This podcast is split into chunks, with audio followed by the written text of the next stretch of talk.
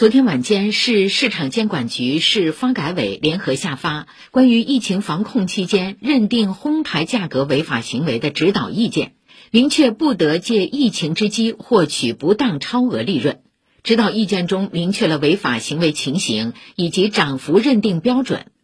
如果商品成本没有发生明显变化的进销差价率超过二零二二年三月十九日前七天内在本交易场所成交有交易票据的同一商品或同类商品最高进销差价率的，据此可判定经营者有哄抬价格的违法行为。根据指导意见，违法情节较重的，可处五十万元以上三百万元以下的罚款。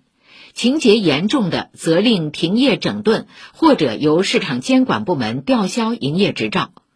另外，针对有网友反映高岛屋百货里的地下一层超市里，一颗两斤多的白菜售价七十八元，平均每斤高达三十二元，